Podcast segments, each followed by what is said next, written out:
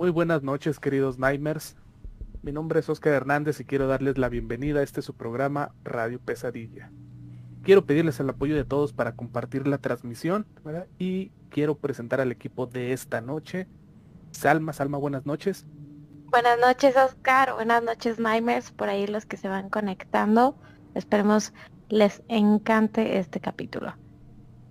Quiero dar también la bienvenida a mi compañero, amigo y hermano Gus. Gus, buenas noches. Hola, ¿qué tal Oscar? Eh, mi querida Salma, ¿cómo estás? Y pues Nightmares, ya bastante emocionado por iniciar la transmisión de este sábado porque eh, creo que va a estar bastante, bastante drástico y eso me emociona mucho compartirlo con todos. La recomendación de la semana, queridos Nightmares, quiero que vean la película de Sangriento San Valentín. Uf. Es una película eh, vamos a llamarla del género slasher, eh, diagonal eh, suspenso, diagonal terror, ¿verdad? Ajá. Eh, como casi todas las del género, ¿verdad? Y pues precisamente ya que se acercan estas fechas, pues qué mejor película de terror, ¿no? Que ver pues en compañía de tus seres queridos. Comenzamos el capítulo 2 de la cuarta temporada de Radio Pesadilla.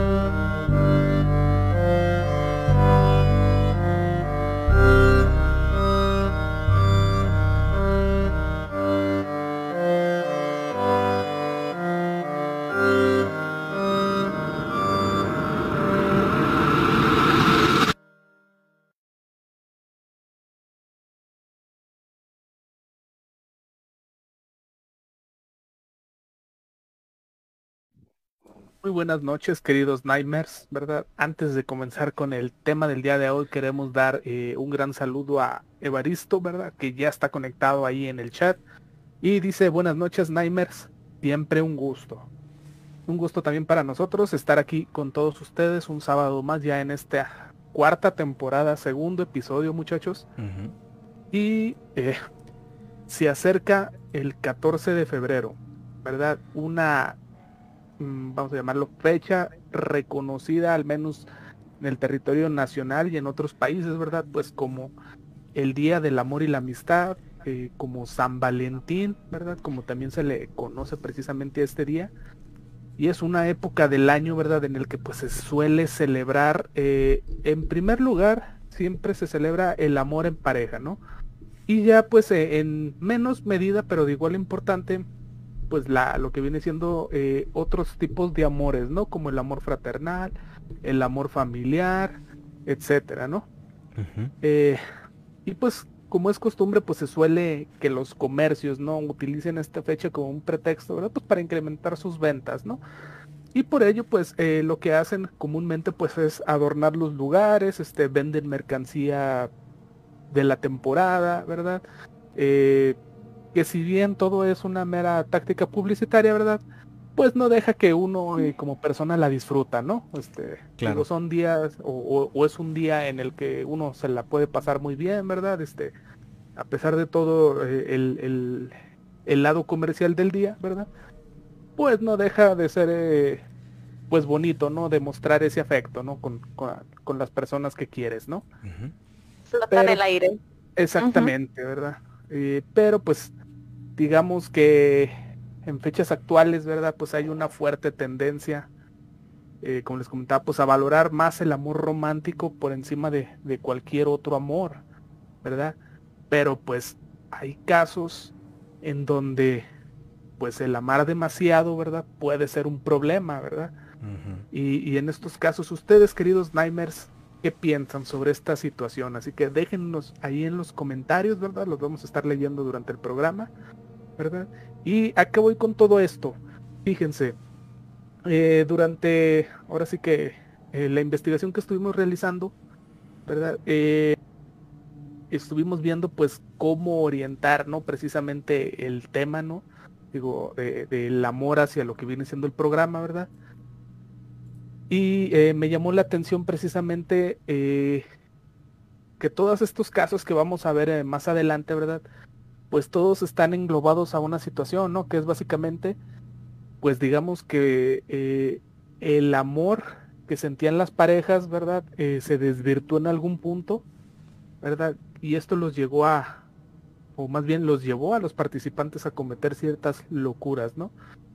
Eh, pero pues para que esto pase, el amor tiene que atravesar diversas etapas, ¿verdad? No, no es nada más de buenas a primeras el empezar a hacer ciertas cosas, ¿no? Que también depende de la mente de las personas, ¿verdad? pero eh, sí es un proceso que se va llevando y se va pues degenerando, ¿no? Eh, el primer punto básicamente es el amor romántico, ¿no? Este es este amor, pues vamos a llamarlo de cierta forma bonito, ¿no? Este que tú generas un, sentimiento placentero, ¿no? Un deseo de exclusividad y unión hacia tu pareja, ¿verdad? Eh, básicamente es el que todos podemos llegar a sentir con nuestra pareja, ¿verdad? Y pues después de aquí esto se genera en un amor súper romántico, que por su alto componente emocional, este ya desencadena pues pensamientos, sentimientos y comportamientos hasta no deseados. Eh, de aquí podemos pasar a lo que se le llama ya el amor obsesivo compulsivo. Estas personas eh, quienes lo experimentan, pues eh, consideran que no pueden dejar de pensar ahora sí en la otra persona, o sea, como lo dice el nombre, o sea, se vuelve una obsesión, ¿verdad? Y, no solo en pensar en ella, sino que también se vuelve una obsesión el saber que la otra persona pues lo, quiere a él, ¿no? O sea, el saber si realmente lo quiere a él. Y esto lleva a generar en las personas ansiedad y depresión cuando no es correspondido. Te iban viendo a dónde voy, ¿no? O sea, que, estos sentimientos tan fuertes eh, pueden generar eh, pues a nivel psicológico en las personas pues ciertos trastornos, ¿no? Que pues los puede llevar en un futuro, este, si no es, eh, si no es bien tratado, a, ciertos actos, ¿no? Eh, esto también pues puede llevar a oscilar violentamente en el humor de la persona. Eh, cuando ya se habla de un amor desbordado, es una manifestación ahora sí que ya más dramática y eso hace que la persona esté dispuesto a hacer cualquier cosa que considere que hará a su pareja feliz, ¿no? O sea, ya llegamos al punto en el que tú vas a hacer lo que sea con tal de que esa otra persona te ame, aún así poniendo en riesgo tu vida y la integridad y la vida de otras personas. Wow. ¿Verdad, Salma? Sí, así es. El, el, amor nos puede volver locos, pero no, no solo en el sentido romántico, como nos mencionaba, sino que despierta esta serie de hormonas, de, de oxitocina, libera muchas cosas en el cerebro que no si no son bien canalizadas puede, puede caer en esta obsesión, en este amor desbordado y luego pasar al amor posesivo o a los celos. Que una cosa es los celos como los conocemos, pero ya a un nivel posesivo pues se vuelve las personas ansiosas y agresivas. Hasta llega al punto en que desmeritan las atenciones de la otra persona y se torna un amor manipulador que señala a la pareja como la responsable del comportamiento. El típico, tú tienes la culpa de que yo me comporte de esta manera, ¿no? El amor inalcanzable es otro y este amor es pues cuando tenemos este famoso crush, ¿no? Pero ya en un nivel más severo, las condiciones para encontrar pareja o eh, encontrar a alguien con quien estar estable durante un largo plazo, con una relación de calidad, pues no son predecibles ni fáciles, o sea, no es algo que se obtiene de buenas a primeras.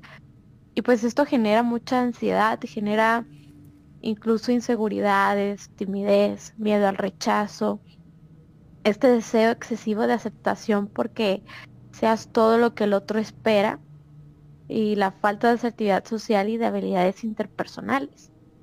Así que, pues el amor realmente requiere equilibrio de que, que otorga el raciocinio de cierta manera, pues para evitar que se convierta en un arma que lastime al que se ama o a uno mismo, ¿no?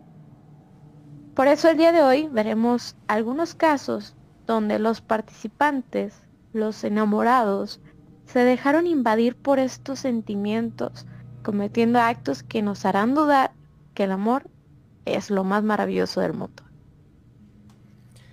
Eh, entonces, pues bueno, eh, avisados queridos Nightmares porque estamos justamente en el mes de, del amor y de la amistad, pero eh, esta noche nos vamos a, pues prácticamente a lanzar de lleno sobre un mar que es bastante, bastante turbio por los casos que les vamos a presentar. Pero antes eh, de irnos a nuestro primer bloque de relatos, por ahí tenemos un comentario más, ¿no es así mi querido Oscar? Así es, ahora sí que Vanessa nos eh, manda saludos, ¿verdad? Dice buenas noches. Dice, ay no, me dio, me dio miedo recordar mi ex relación. Mejor hablemos de fantasmas. Varios así van a estar esta noche. Sí. Pues, sí. Y por acá creo que también del lado de Facebook eh, nos está saludando nuestra querida amiga eh, Jacqueline Bonilla que viene llegando y dice hello, excelente, excelente noche y un abrazote para ti Jackie, espero que estés muy bien y gracias por ya estarnos sintonizando. Entonces ahora sí vamos a una pequeña pausita y regresamos.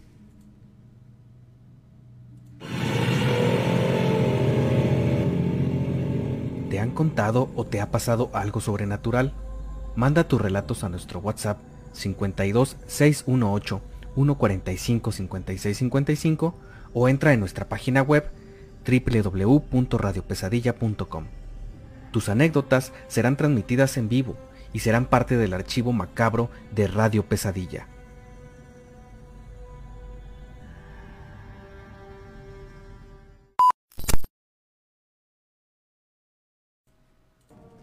Ok, pues bueno, esta noche, eh, queridos Nightmares, eh, algunos de los relatos que nos han estado llegando a lo largo de la semana van a estar a cargo de, mi voz. Espero que eh, pues sean de su agrado y le mandamos un saludote a nuestra querida Ale Gómez que en este momento pues no nos pudo acompañar al igual que nuestro buen Carlos Vargas pero les mandamos un saludote. Entonces iniciamos este bloque con un relato que justamente y muy curioso que eh, ustedes van a ver por qué lo digo, parece que todo se alineó para que nos platicaran esta anécdota. Entonces esta nos la manda nuestra querida Nightmare eh, Lili, Lili Salinas que le mandamos un fuerte abrazo si ya por acá se encuentra escuchándonos y dice así. Dice, yo tengo una anécdota súper random para contar. Hace algunos años estuve trabajando en una empresa como operadora. Tenía un compañero de cuadrilla con un comportamiento algo extraño. Era muy callado y nunca interactuaba con los demás. Tenía un olor peculiar por usar la misma ropa de más de tres días. Sin embargo, yo siempre fui amable con él, aunque apenas si me regresaba el saludo. Después de tiempo empezó a ser muy servicial me ayudaba a cargar las cajas, a limpiar cuando tocaba en el rol y cosas así. Yo pensé, yo pensaba que estaba agradecido porque era la única que interactuaba y le hablaba. Inclusive le regalaba de mi lonche. Me daba pena que a veces él no llevaba que comer, pero solo tomaba la comida y era todo. En fin, ya normal, yo normal, perdón, eh, pero extrañadamente casi no cruzábamos palabras, solo me apoyaba en actividades. Para no ser tan larga la historia, un día llegó directo hacia conmigo y me gritó que le gustaba. No fue grosero, solo alzó la voz y quería que fuera su novia. Yo no acepté, además de que ya tenía novio. Sinceramente no me pasaría por la cabeza una relación, como comenté, apenas y cruzábamos palabras. Y adivinen, y pone una carita de tensión. Ese mismo día que lo rechacé me llegó un mensaje de un mentado brujo. Todo estaba en inglés, donde decía que el chico le había pagado dinero para que me enamorara. Pero que si yo no le depositaba dinero iba a cambiar los papeles y ayudarme para que él me dejara en paz, a lo que no accedí. Me amenazó de hacerme brujería e incluso de enfermar a mi familia si no le daba dinero. Claro, yo hablé de inmediato con el chico y me empezó a decir que me amaba y que a eso lo había orillado. Claramente lo acusé con, mi supervisor y lo cambiaron de área. Pero no dejé de recibir mensajes y llamadas de números extraños, donde si contestaba solo escuchaba respiros, seguido de una risa extraña y posteriormente me colgaban. Empecé a entrar en pánico y le rogué que me dejara en paz. Luego de ya no contestar llamadas y bloquear número tras número, me dejó por fin en paz. Hasta ahorita no me no he vuelto a saber de él, pero fue una experiencia muy horrible para mí. Me volví tan paranoica que pedía que me acompañaran a mi casa y hasta la fecha no contesto números desconocidos. Ok, fíjense, les digo que para todo, todo se alineó porque ese es un relato que justamente no habla de fantasmas, pero creo que habla de algo que todavía es bastante, bastante más peligroso. Muchachos, ¿qué opinan ustedes? Y claro, que, que este amor tan, tan ilógico podría llamarlo, porque pues ni siquiera la conocía, no a fondo, y ya llegar al extremo, que él reconociera y llegar al extremo de contraté a un brujo para que te enamoraras de mí, allá, ahí cae, sabemos y conocemos el, ah, te voy a echar toloache, pero ya que se ponga con, con este extremo de contratar a un brujo y de que le vaya a hacer daño a su familia para que se enamore, creo que es justo esto que estamos hablando cuando, cuando el amor se torna obsesivo y, peligroso. ¿No, Oscar? Sí, fíjense. Eh, gente así tiene ciertos problemas mentales, ¿no? Eh, digo, no, como bien decías, o sea, no es lógico, o sea, que, que, te enamores tan perdidamente así de una persona que realmente no conoces. Y en segundo, o sea, no es nada tuyo todavía, o sea, Simplemente ah. era una compañera que, te gustó y punto, ¿no? O sea, entonces el llegar a ya a pagar un brujo y hacer y llegar a esos puntos, ¿verdad? Sin que la persona sea nada tuya, eso ya habla de que la persona tiene ciertos problemas eh, eh, mentales, ¿no? Que debe de tratar, ¿no? claro. Porque, ajá, o sea, porque creo que no es de sentido común, ¿verdad? De realizar esas situaciones, ¿verdad? De, con nadie, ¿no? O sea, no, no me refiero que, que, en algún momento es válido, o sea, con nadie es permitido. Pero, o sea, hombre, en estos casos que, que, o sea, lo que tú buscas es una interacción, o sea, pues eh, eh, eh, es, peor, ¿no? O sea, digo ahí, digo, lo que debió haber hecho este chavo, pues es este, pues cosas sutiles, ¿no? O sea, entablar una amistad, o sea, platicar, ¿no? O sea, cosas más normales, ¿verdad? Para lograr captar la atención, ¿no? Para estas no son formas de captar, o sea, sí captó su atención, pero no de la forma que él quería. Exactamente. Pero lo, bueno es que lo reportó y, y, nos comentaba que pues bloqueó los números y no es que, que haya tomado medidas eh, paranoica, sino que pues era justificable. Era lo necesario ahí. Sí, no era necesario. Sí, totalmente, sí, porque ya, ya se trataba de un acoso, ya eh, se había transformado la parte de la cordialidad que ella le daba a él a, pues a sentir un miedo, o sea, ya, ya era algo totalmente retorcido. Pero qué bueno que no pasó mayores y que ya eh, pues haya quedado como una anécdota. Les digo, a veces las anécdotas de la vida cotidiana y, y digamos no, no sobrenatural, son todavía más escalofriantes que muchas de las situaciones que a veces platicamos aquí. Entonces, pues muchas gracias por ahí a nuestra querida eh, Nightmare Lily, un abrazote a mi colega y pues eh, creo que tenemos un, comentario más por ahí, mi querido Oscar. Así es, Alfredo Piña viene llegando y nos dice, hola, buenas noches, ¿verdad? Un saludote ahí Alfredo, ¿verdad? Que ya viene conectándose, ¿verdad? A pasar pues un ratito, eh, pues Quise decir agradable, ¿verdad? Pero pues eh, es radio pesadilla, ¿verdad? Pónganle ustedes el adjetivo que, que gusten, queridos Nightmares. Así es. Entonces, pues bueno, esta noche, ¿verdad? Sí, entonces estamos todos de acuerdo en eso. Y pues para los que se vengan integrando, estamos hablando precisamente del lado oscuro, del lado retorcido, de el amor, entre comillas, porque yo personalmente creo que eso ya no es amor. Vamos a poner aquí algunos ejemplos y vamos a empezar por ahí con una pareja eh, Bonnie Parker y Clyde Barrow. Estos dos, estos personajes, estas dos personas se conocieron en Texas en 1930. Y fíjense bien, con un pequeño grupo de amigos comenzaron a robarle eh, pues a las personas, ¿no?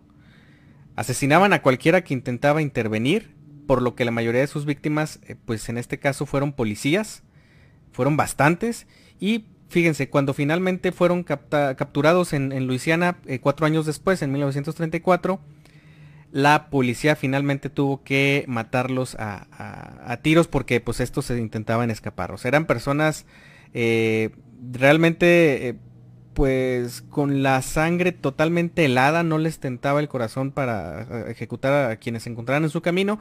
Y bueno, eh, obviamente estos son muy conocidos porque de hecho tuvieron una fama bastante, bastante creciente. Había gente que los veía de una forma romantizada y les echaba porras a través de eh, pues manifestaciones que, veían su carro pasar, ¿no? Y les ponían así con letreros de que estamos con ustedes. Como que al principio les veían como una especie de pareja que estaban unidas en la tragedia, pero ya cuando empezaron a, sus matanzas a acrecentarse y a ver que realmente pues eran personajes despiadados, eh, pues es que eh, pues la gente les empezó a perder pues la, como que perdieron el apoyo de, las personas que tenían detrás de ellos. Entonces, Fíjate. mejor conocidos como Bonnie y Clyde. Sí, Oscar. Así es, Bonnie y Clyde, o sea, creo que todos mundos, este, al menos hemos escuchado de ellos. Sí. ¿verdad? Y, precisamente lo que dices, ¿no? Y, aquí la situación está eh, curiosa porque para ellos su romance era precisamente la adrenalina, de estos robos. Eso los unía, así es. Ajá, o sea, era lo que los unía prácticamente. O sea, el, la adrenalina, ¿verdad? De estar haciendo esto, pues ilegal, ¿verdad? Y pues obviamente llegaban los policías, ¿no? De atenderlos y pues allá era donde se, armaba la, balacera. Sí. ¿verdad? y, y, cuando se acababa, pues, eh, digamos, esta chispa, ¿verdad? Eh, lo que hacían era, pues, precisamente buscar la siguiente víctima, ¿no? O, mejor dicho, el siguiente lugar que atracar ¿verdad? Pues para continuar, ¿no? O sea, ellos eran, pues digamos que adictos, ¿no? A esta emoción. Eh, y, era el medio que ellos utilizaban, ¿verdad? Pues para, para estar juntos, ¿no? En cierta forma, porque si llegaban, digamos, a, sentarse como un matrimonio normal, o sea, o como una pareja normal, sí. Eh, muy rápidamente por las personalidades de ambos eh, se, pues, se iban a separar, ¿no? O sea, se iban a alejar. Sí, claro. Entonces ellos estaban juntos básicamente pues por la emoción, ¿no? De, hacer lo que estaban haciendo. Y, les coincidió que tenían esa, digamos, esa manera de ser para que encajaran. Y fíjense cómo son las cosas, ¿no? Eh, dos personas con este tipo de personalidades y de comportamientos eh, logran encontrarse y afianzarse de esa manera. Yo creo que es una casualidad bien, bien peculiar. Eh, entonces, pues bueno, empezamos por ahí con, con, esta pareja muy conocida. Y vamos con otra que esta a mí me llamó mucho la atención. Eh, y ahorita van a saber por qué. Estamos hablando nada más y nada menos de pues los esposos Coupland, Fay y, y, Ray. Esto es más reciente. Fíjense, ellos, los Coupland, eh, fueron condenados por matar a cinco hombres que habían contratado para trabajar en su granja, pero a fines de los 80. O sea, se tardaron 10 años en capturarlos. y, al menos son de los que se conocen, ¿no? Eh, finalmente los capturan porque uno de los hombres que habían contratado pues logró escapar y fue y le contó todo a la, policía.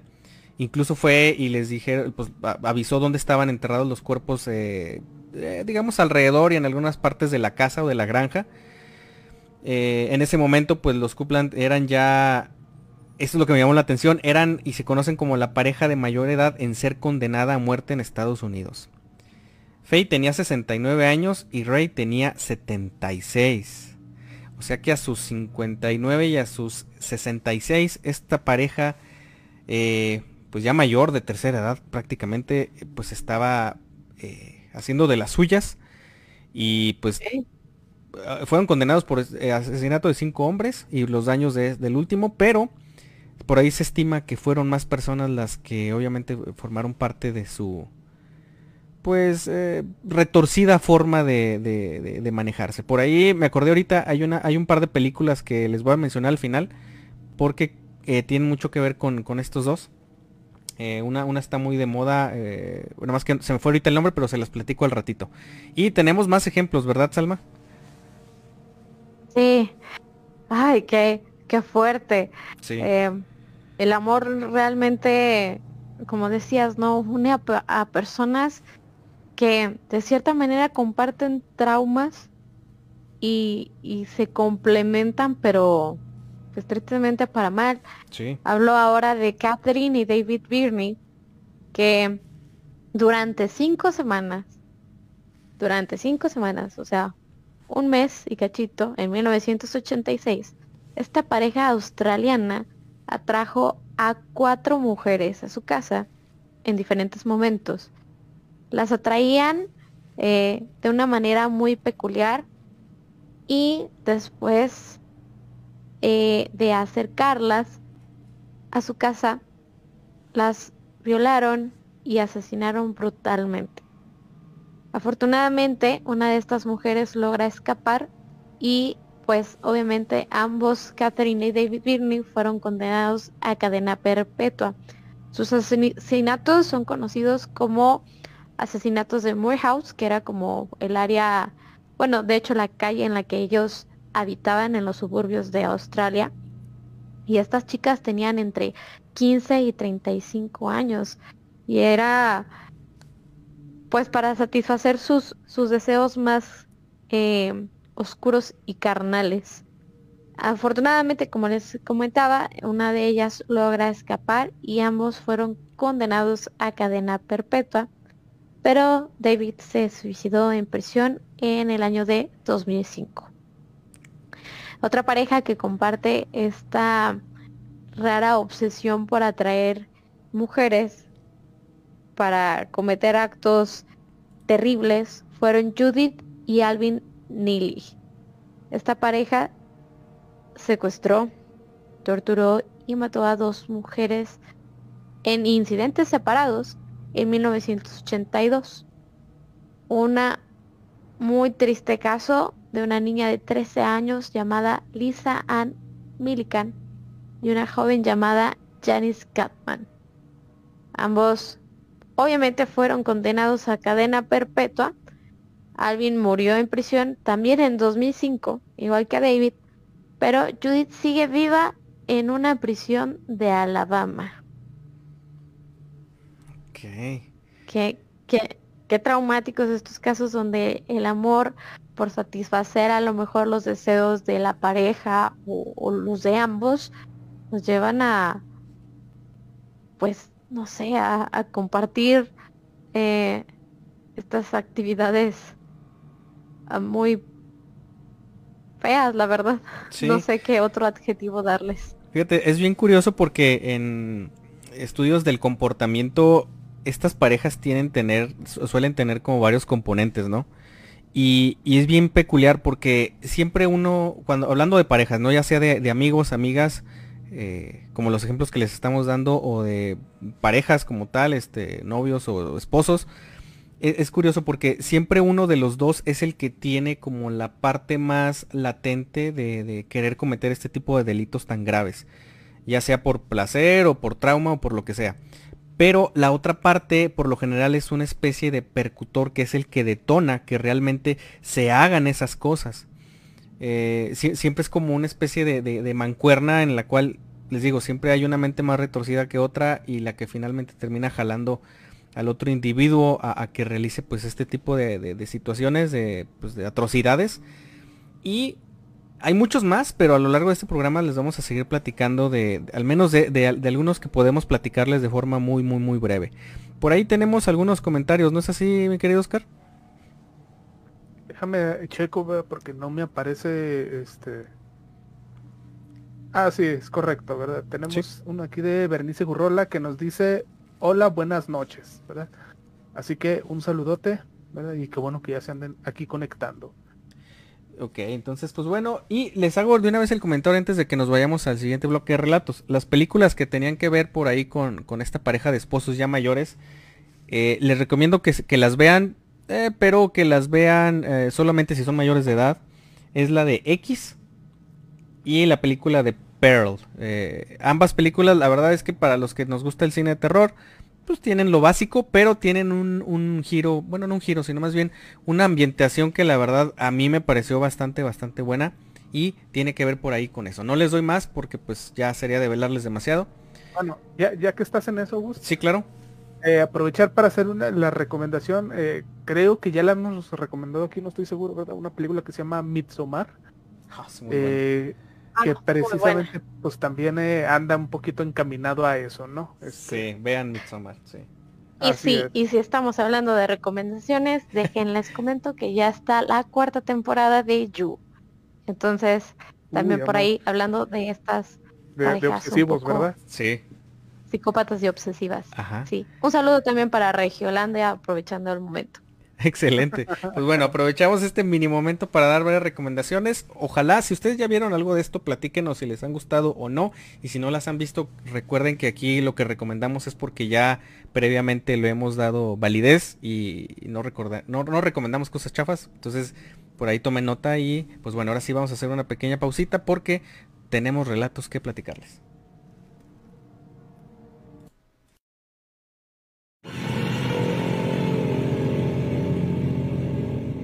Nightmare, te invitamos finalizando este programa a que nos busques y nos sigas en nuestras redes sociales, TikTok e Instagram. Complementa la experiencia espeluznante con todo el material exclusivo que tenemos para ti.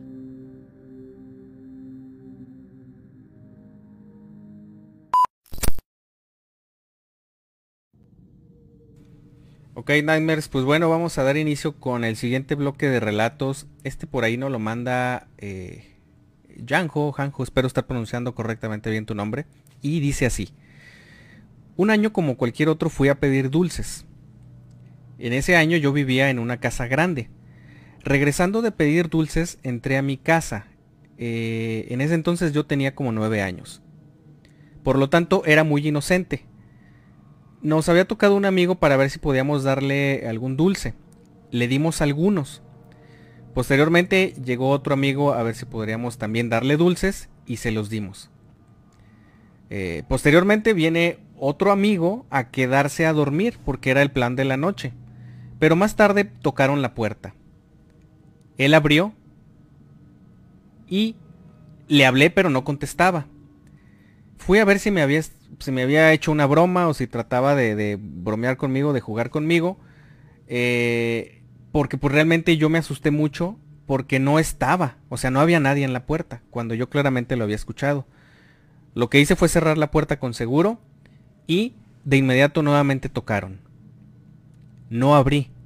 Mis papás se habían ido de viaje y yo estaba solo, por lo que me escondí. Volvieron a tocar. Los golpes eran muy secos, y por lo mismo y por el susto que yo tenía, seguía sin abrir. Esperé escondido a que mis papás llegaran en la noche mientras eh, alguien más se metió a la casa, al parecer, porque oí que cuando ellos llegaron, él se fue rápidamente. Gracias a Dios, pues llegaron mis padres y él ya no, lo que estaba adentro ya, ya se había ido.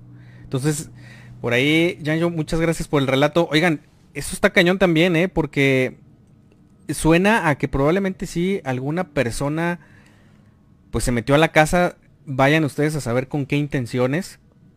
Y sobre todo teniendo, pues, o sea, nueve añitos de edad, la verdad, pues, no hay como que mucha manera de defenderse en caso de que sea, pues, alguien con, una intención bastante, bastante, eh, pues, negativa, ¿no? Entonces, por ahí, pues, qué bueno que llegaron tus papás a tiempo y que no pasó de, de esa situación, ¿no? Y que se encerró y no quiso enterarse más allá de lo que estaba sucediendo porque, pues, se podía poner en riesgo fuera lo que fuera. Sí, sí, totalmente de acuerdo. Entonces por ahí recomendación en general, si en algún momento llegan a escuchar ruidos y se percatan que alguien está tratando de forzar la casa o de meterse, lo que siempre recomiendan las autoridades es eh, marca el 911, pero primero escóndete en un lugar donde pues sea difícil que te alcancen y pues pide, pide ayuda de inmediato, ¿no? Entonces, por eso siempre es bueno cerrar las puertas con, con seguro. Volvemos a lo mismo, a veces da más miedo lo que pasa en digamos, eh, palpable que, lo sobrenatural, ¿no? Y pues vamos con nuestro siguiente relato. Este nos lo manda eh, Dantiel. Y dice así. Voy a contar tres anécdotas que me pasaron con cosas paranormales. La primera. Una noche estaba durmiendo. Yo usualmente duermo boca abajo y mirando hacia la pared. De la nada desperté y antes de abrir los ojos sentí que había algo atrás de mí. Me dio tanto miedo que no abrí los ojos y del cansancio me quedé dormido de vuelta. Esa sensación es, muy horrible, ¿eh? la verdad es muy muy terrible esa sensación. Número 2. Una noche me desperté tipo 3 o 4 de la mañana y cada que me movía sentía escalofríos constantes. cuando volteo a ver la puerta, en ese mismo tiempo estaba delante de mi cama, veo una sombra y con la cara blanca. Del susto, Mm. tardé como un minuto en volverme a dormir. Y número 3. Una noche estaba por dormir y empecé a escuchar que en eh, mi, o sea, que en mi cuarto se azotaban los eh, los camioneros y otras cosas. Eh, me imagino que es algún mueble, ¿no? Yo, yo estaba en un cuarto al lado y al día siguiente me voy a fijar en, la, en, la, en el cuarto y estaba todo ordenado. Todo esto pasó en la semana de la muerte de mi hermano. Uy, Qué fuerte. ok, eso, eso está... ¿Alguna opinión, eh, compañeros? Wow, ¿eh? Me- eh, los ¿Qué? primeros dos eh, relatos Sí. eh, me recordaron de hecho a lo que yo vivía en la casa de un primo, Ajá. eh, que, que me quedé de dormir ahí, ¿verdad? Y digo, yo tendría como unos, que serán? 10, 11 años, yo creo. Sí. Y, y me fui a dormir ahí a, a su casa, ¿verdad? Y recuerdo que de- su cama estaba justo enfrente de su puerta. ¿verdad? Entonces eh, despierto yo y veo este pues a un niño de blanco completamente, ¿verdad? Así en la en la puerta. Pero yo creía que era mi prima, este, hermana de él, ¿verdad? Este menor Sí. este, porque iba eh, peinado igual, ¿no? O sea, en esos años le cortaban el cabello, eh, pues así a longuito, ¿verdad? Así a lo cazuela. Como de casualita. Ajá. Ajá. Ajá, así le cortaban el cabello. Este, y pues iba igual, ¿no? Entonces, pues yo creí que era ella, ¿no? Este, entonces, pues lo único que hice fue volverme a dormir, ¿no? Hasta en la mañana, este, pues me di cuenta, ¿no? Ahí hablando con la familia, este, que pues no, no había sido ella, o sea. Entonces Mm. nunca supe qué fue, ni, ni, o, o- o ni siquiera estoy seguro si, si lo vi, ¿no? O sea, pudo haber sido de que en lo que estoy dormido, pues se me figuró, ¿no? Porque pues también estaba la ventana ahí, ¿no? O sea, y pues entraba la luz de la calle y así, ¿no? Sí. O sea, pudieron Sí. haber sido varios factores, ¿no? Que me hicieran, pues, ver eso, ¿no? Pero pues al final no voy a saber, ¿no? Ni uno, ni, ni lo uno, ni lo otro. Sí, Entonces, claro. digo que... Sí, Salma. sí. Y sabes que cuando, cuando sucede eso de que ves algo como que entre dormido o de reojo, bueno, a mí lo que me ha sucedido poco, pero es que es bien extraño que, o sea, que en un momento tan corto tu cerebro pueda crear una imagen completa. Entonces, eso es lo que a mí me da como una espinita de, o sea, como eh, en las ocasiones en las que hemos vi- bueno, he visto así como ojos y todo, o sea, toda la figura perfectamente dibujada en cuestión de un segundo y es como, ok, no, no, o sea, si estoy viendo bien o no estoy viendo bien, o si estaba eso ahí o no estaba ahí. Entonces, eh, como dices, ¿no? O sea, abriste los ojos y está igual y, y puede que no, pero de todas maneras da miedo. Sí, a mí lo que me llama bastante la atención de los tres relatos es que al parecer nuestro querido Nightmare Dantiel eh, tiene una sensibilidad peculiar para eh, darse cuenta que existen cosas en su entorno.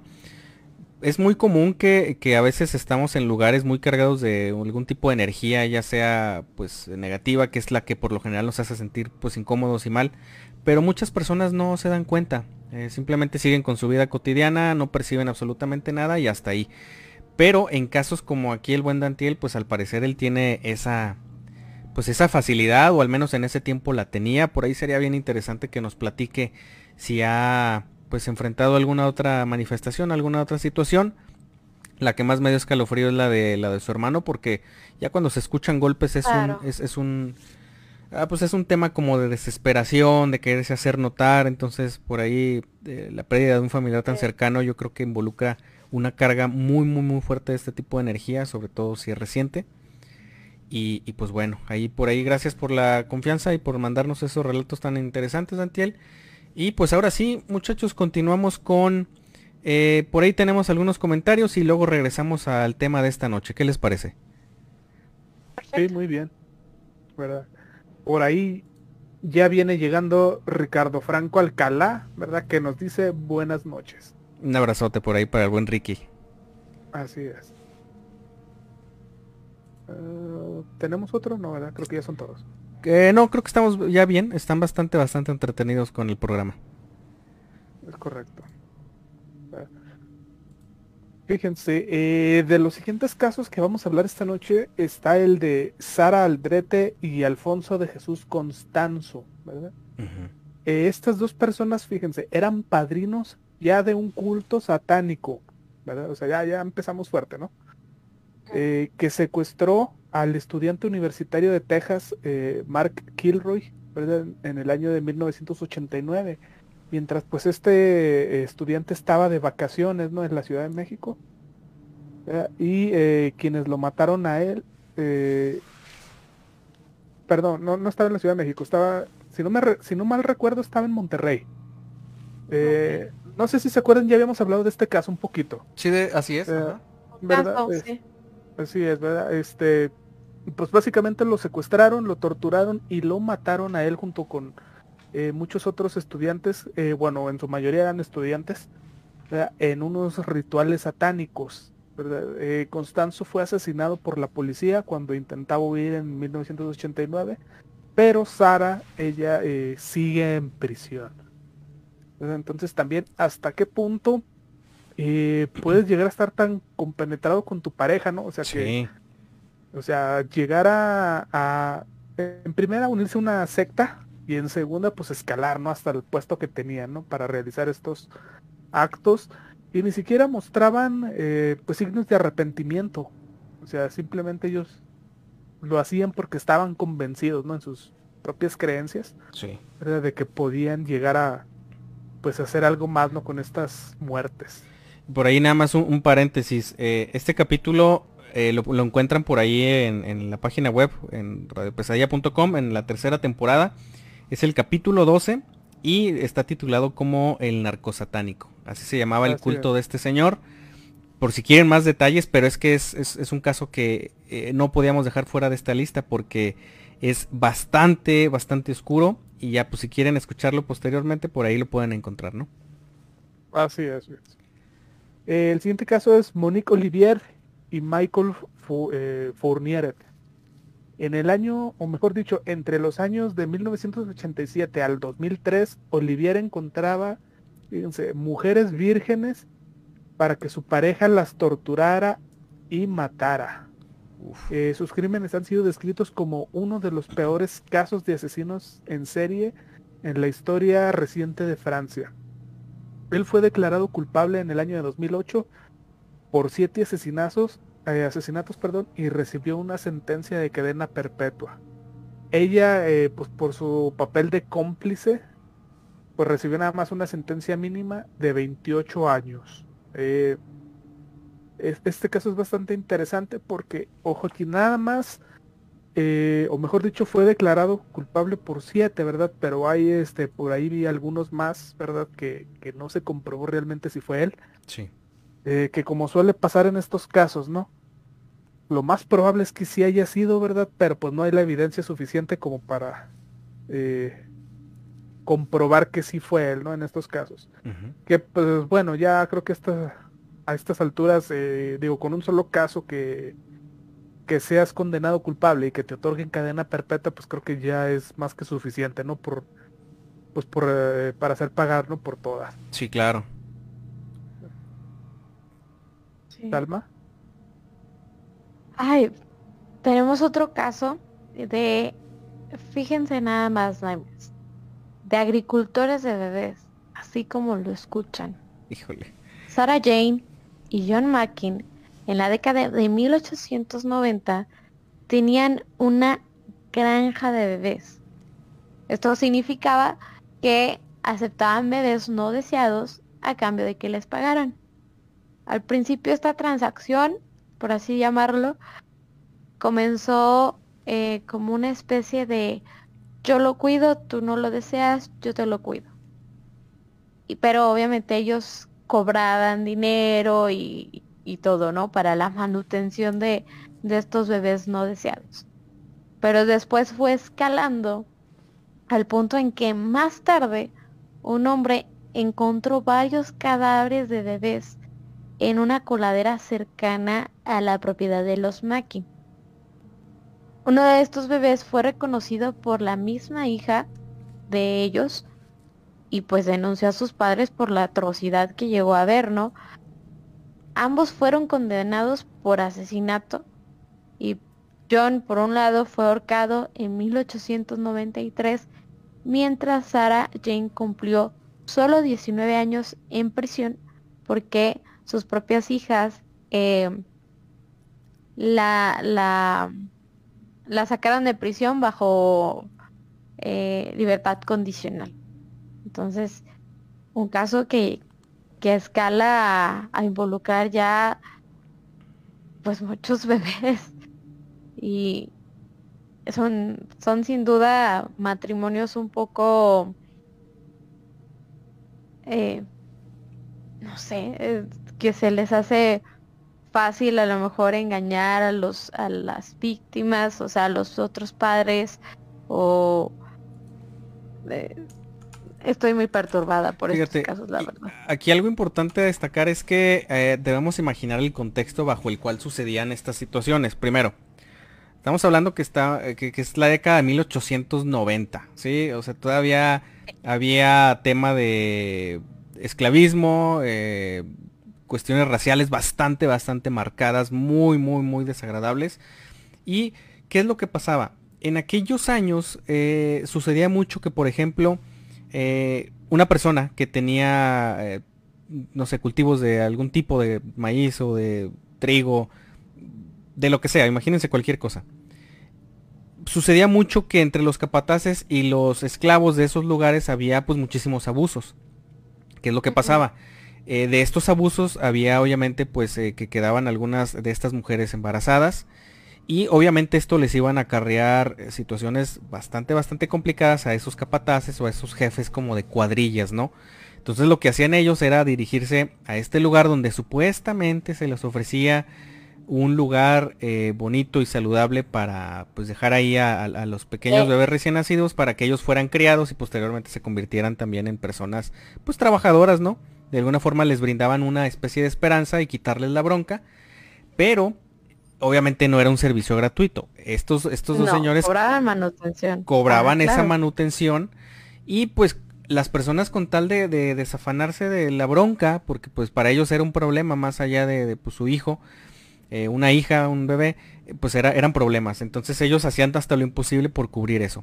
También ocurría cuando por ejemplo había una mujer eh, prometida a lo mejor para el matrimonio con una persona, con algún caballero de la sociedad, y pues resulta que eh, pues a lo mejor ella tenía su amorío con, con la persona que o con el hombre que realmente amaba, quedaba embarazada y pues cómo iba a suceder esto, ¿no? Cómo ella se iba a casar con, con la persona con la que está palabrada su, su, su pues bueno. Eh, exactamente, sí, pues ella ya está embarazada, entonces se iban un tiempo, tenían al bebé y luego les llevaban el pequeño a estos dos señores. Si buscan las fotografías, estos dos señores tienen miradas muy, muy ah, peculiares y específicamente eh, eh, Sara. Sara tiene una, la, tiene, por ahí habíamos hablado en otros casos donde cierto tipo de mentalidades eh, bueno, ya psicópatas la verdad, tienden a, tener cuando, cuando tienen esa psicopatía, tiene una mirada muy peculiar, como entrecerrada, como adormilada, y ella tiene esa, esa mirada. Eh, por ahí si la buscan, eh, a Sarah Jane van a encontrar la fotografía de ambos, pero se van a dar cuenta de esa, de esa peculiaridad en su rostro. Entonces, pues sí, un caso bien, bien, bien oscuro. ¿Sí, Oscar? Como, bien comentas, eh, y, no solo eso, también era súper común. Me recordó a... Que en los conventos...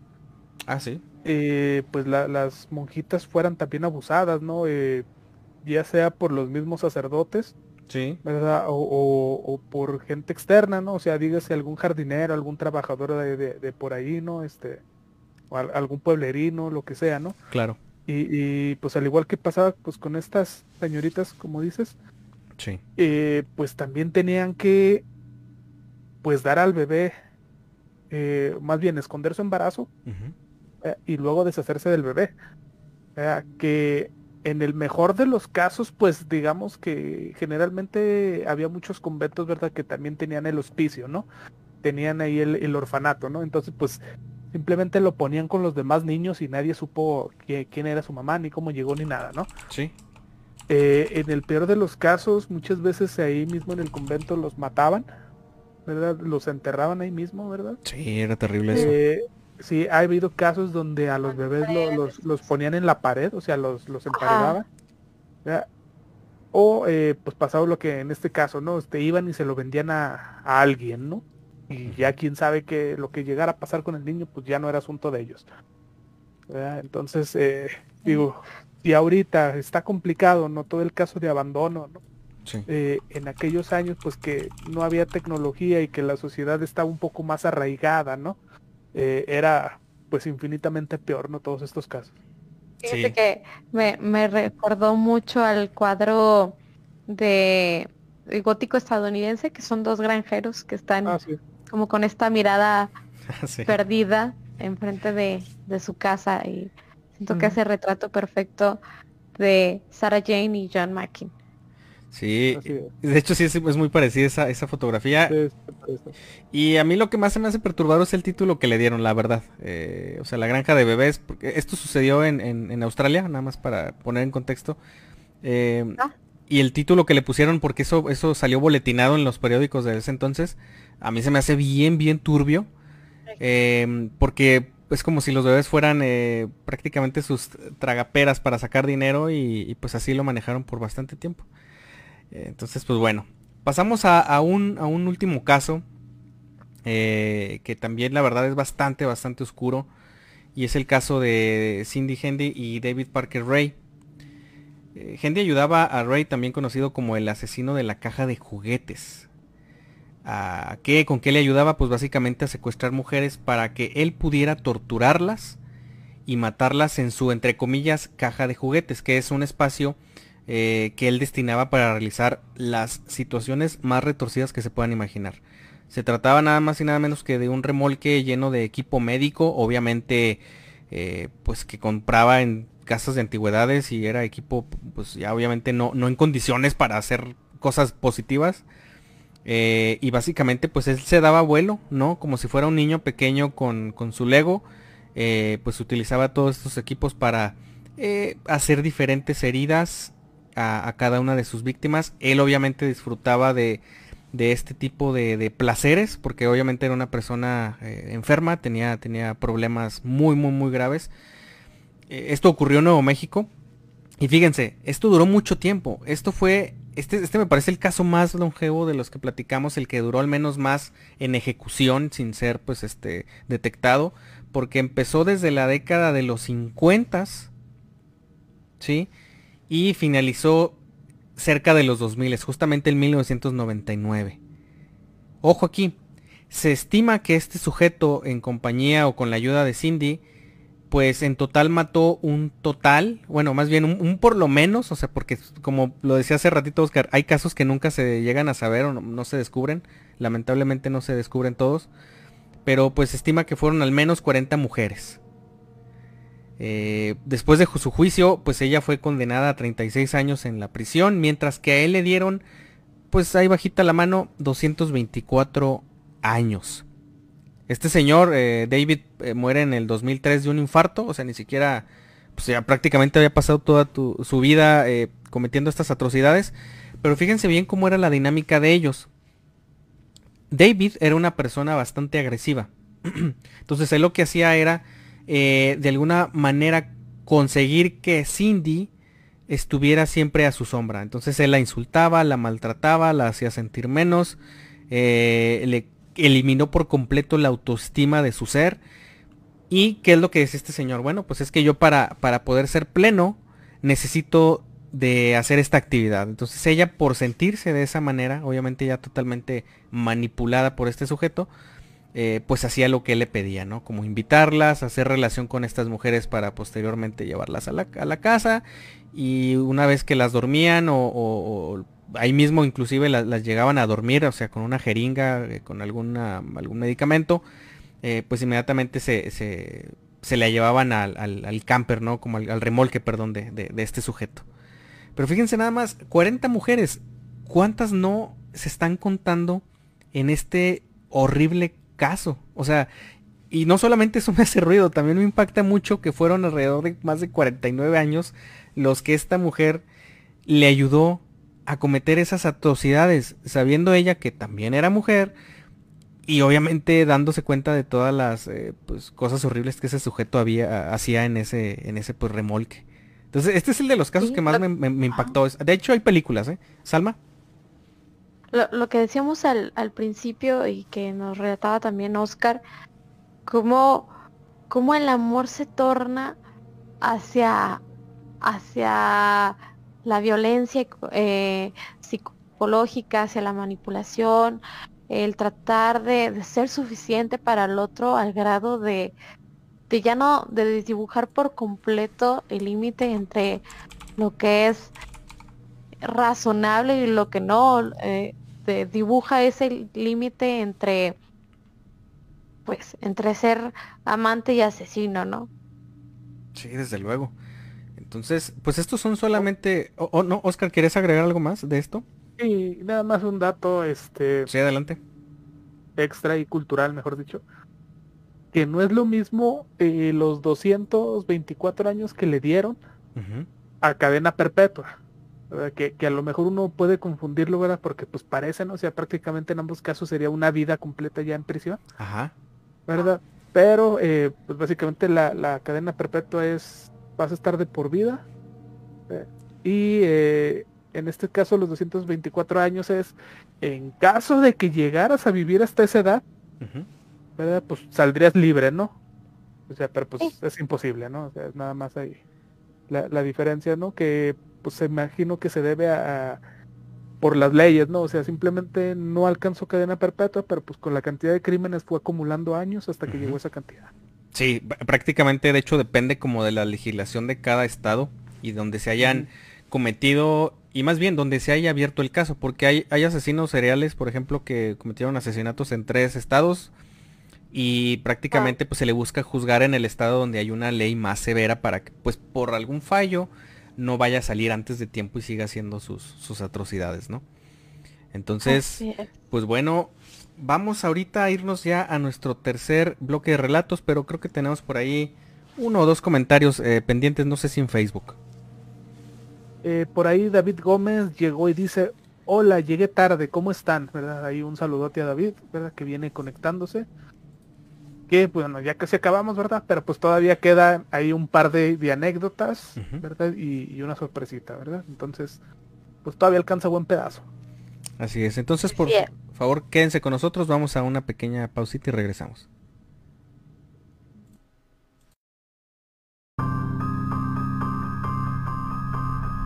Estamos por finalizar esta emisión, pero recuerda que este y todos los episodios podrás escucharlos desde este momento en Spotify, iBooks, Anchor y Google Podcast.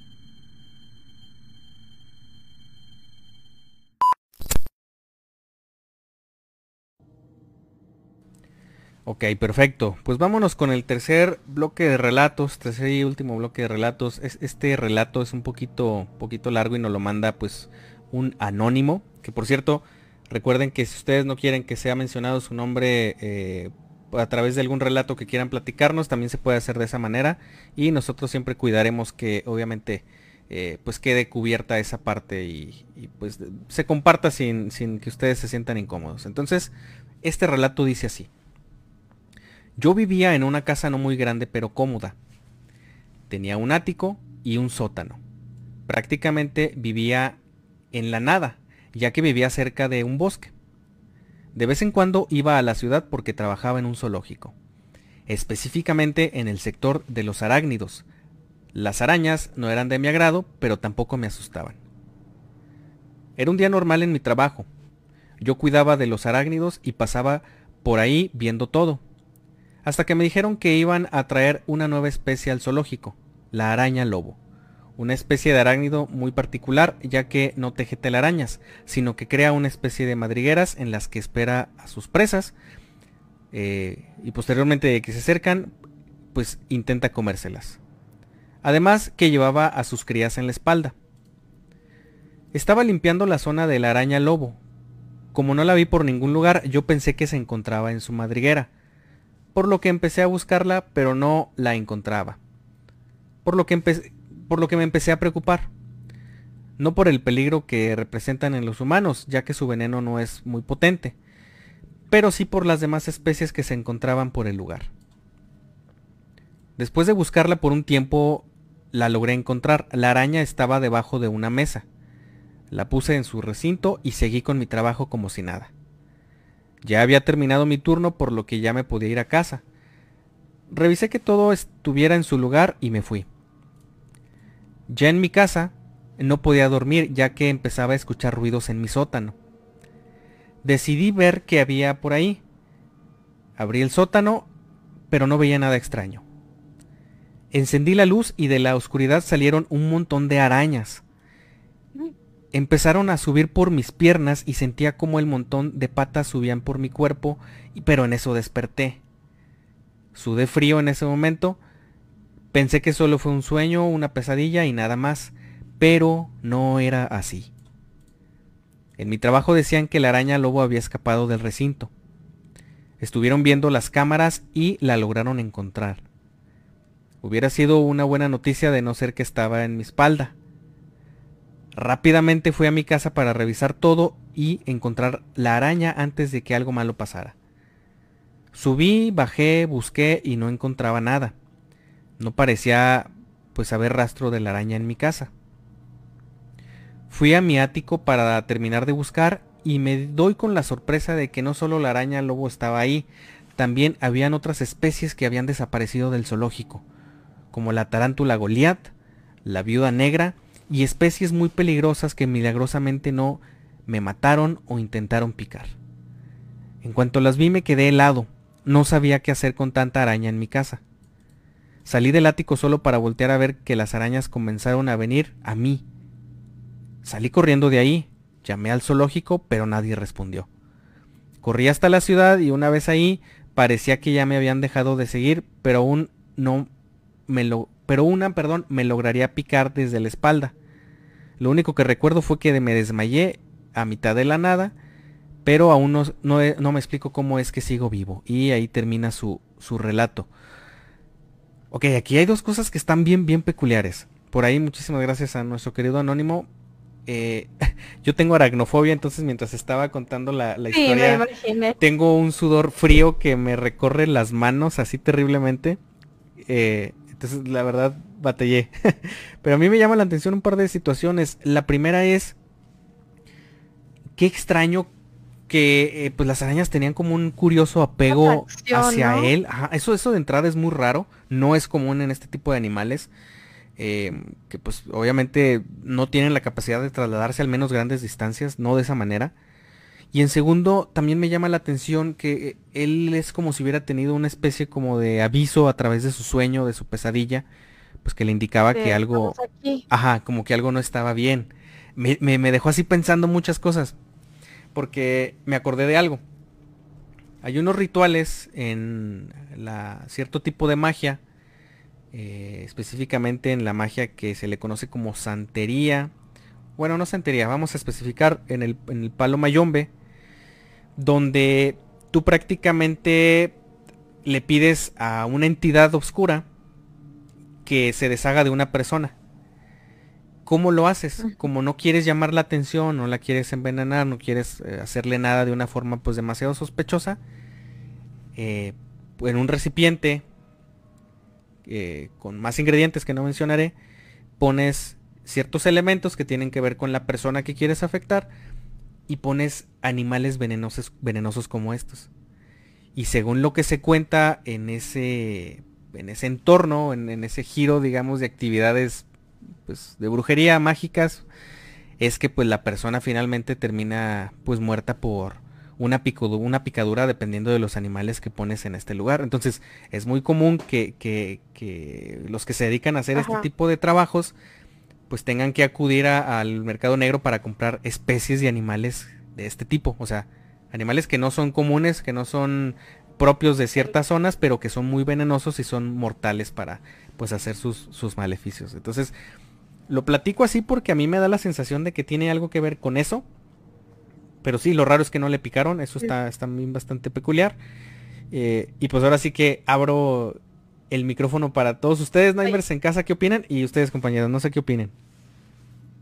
Eh, fíjate, tomando eh, esta interpretación de, que pudo haber sido por, por esta cuestión de, santería, que es que esa atracción, por, o sea, es, es, es muy rara, o sea, nunca había escuchado que a una persona se le acercaran tantas arañas. O sea, obviamente era su parte de su trabajo, igual, no sé si si se sentían este cómodas con él y por eso o el olor que él tenía les parecía agradable y por eso se iban con él que también puede ser ya en una situación más física pero hablando desde otro punto completamente distinto al tuyo Gus este las arañas siempre han simbolizado como o sea se cree que, que, a lo mejor dan miedo claro porque pues tú sufres eh, aracnofobia y mucha gente me imagino que también que se les da esta interpretación de que, de que son malas, ¿no? Se, se relacionan mucho con que, con las brujas, con todo esto, pero realmente también simbolizan eh, vibra limpia o, o vibra renovada. Okay. Entonces, este es como, bueno, dentro del esoterismo se traduce como un avance espiritual, el, el ser este el soñar con arañas o con telarañas. Curioso el dato, porque nos imaginaríamos lo contrario, pero, pero es un punto de vista, pues, algo diferente. Acuérdense que aquí en este programa siempre es bueno tener varias corrientes de opinión y ahora sí que en casa, pues cada uno es el que finalmente termina evaluando eh, qué es lo que creen más adecuado para cada caso. La verdad, pues una historia muy interesante por ahí de nuestro anónimo o anónimo. Eh, y pues yo creo que vamos cerrando esta transmisión, eh, muchachos. No sé si tengamos por ahí comentarios pendientes. No, todo está bien. Están todos muy atentos. Por ahí se estuvieron conectando más ahorita ya casi al cierre de la transmisión. Eh, entonces, pues dicho esto, yo creo que vamos eh, cerrando. Salma. Bueno, muchas gracias, Nightmares, por escucharnos en un episodio más. Esperemos les haya gustado esta temática cercana a las festividades del amor y la amistad. Mi nombre es Alma Contreras y este Oscar. Igual darle las gracias a todos los Dimers por sus comentarios, por su participación, sus relatos, ¿verdad? Esperando que se la hayan pasado muy bien. Mi nombre es Oscar Hernández, ¿verdad? Y si gustan contactarme para platicar, para contarme una historia o, lo que quieran, lo pueden hacer ahí por Instagram, arroba fabulantasia. Bus. Gracias Oscar. Pues de mi parte únicamente recordarles que vive el amor, pero siempre y cuando esté en equilibrio. Nunca se, incline hacia ninguna de las de los extremos que platicamos esta noche. Gracias por habernos acompañado y sobre todo por estar al pendiente de cada una de nuestras publicaciones. Pues de mi parte eso sería todo y les deseo una, una excelente noche. Si me quieren por ahí buscar por Instagram estoy como arroba Gus Alcalá con Z. Y pues muchas gracias. Salma. Los dejamos entonces con la leyenda de la noche. Esto fue Radio Pesadilla, donde las pesadillas comienzan. Que duerman bien.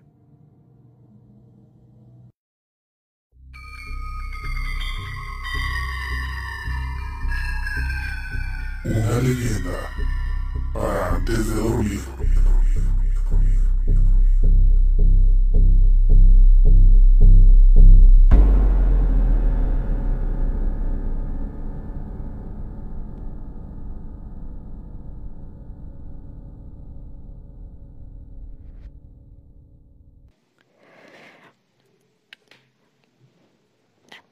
El hombre que no quiso poner ofrenda. Tlaxcala, México. Faltaba poco para que el mes de octubre terminara. El frío ya había comenzado a hacer sus primeras apariciones y con él se acercaba una de las fechas más importantes para los mexicanos, el Día de Muertos. La gente de Tlaxcala empezó a sacar sus ahorros y a preparar sus ofrendas, menos Felipe, un hombre humilde, medio holgazán e incrédulo. Se negó a las súplicas de su esposa de darle dinero para los alimentos. Al ver que su insistencia era inútil, se esforzó por lavar ropa ajena y conseguir algunas monedas. No obstante, apenas le alcanzó para comprar veladoras. Llegó la noche del 31 y Felipe se fue al monte a cortar leña. No obstante, antes de eso, y como era su costumbre, pasó a una pulquería a gastar los pocos centavos que le quedaban. Felipe se emborrachó junto con sus amigos. Los hombres hablaban de sus familias y los chismes del pueblo, hasta que llegaron al tema de las ofrendas. En ese momento, las risas se detuvieron y las caras se les pusieron serias. Incluso José, el más valiente de todos, comenzó a llorar la muerte de su madrecita santa. Luego comentó que ya había preparado su ofrenda. Sin embargo, Felipe se burló de la tradición. Los hombres no podían creer lo que escuchaban. Luego, el propio José tomó la palabra y le dijo que era un ingrato con los muertos pues ellos eran los encargados de interceder con Dios por los vivos. Felipe tomó sus cosas y haciendo comentarios irónicos se encaminó hacia el monte. Ahí lo agarró la madrugada y se quedó junto a un ocote. De repente vio una multitud de gente que se dirigía al pueblo. A Felipe se le bajó de inmediato la borrachera. Reconoció a algunos vecinos difuntos y a sus padres, Felipe se desmayó del susto y despertó al día siguiente.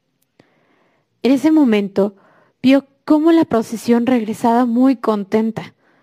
Los rostros rebosaban felicidad, pues en sus manos llevaban itacates con deliciosos guisados y bebidas de distintos tipos.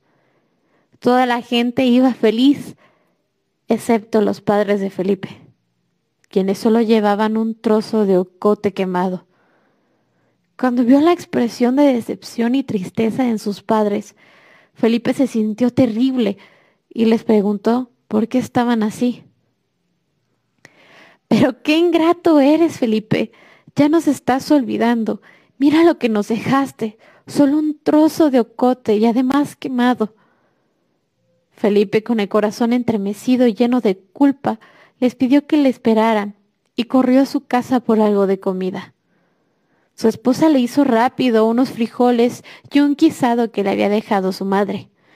Felipe corrió como nunca en su vida. Sin embargo, era muy tarde. Al día siguiente, la gente del pueblo encontró el cuerpo sin vida de Felipe, quien tenía en su rostro una mueca de profundo dolor y la ofrenda desparramada a un lado.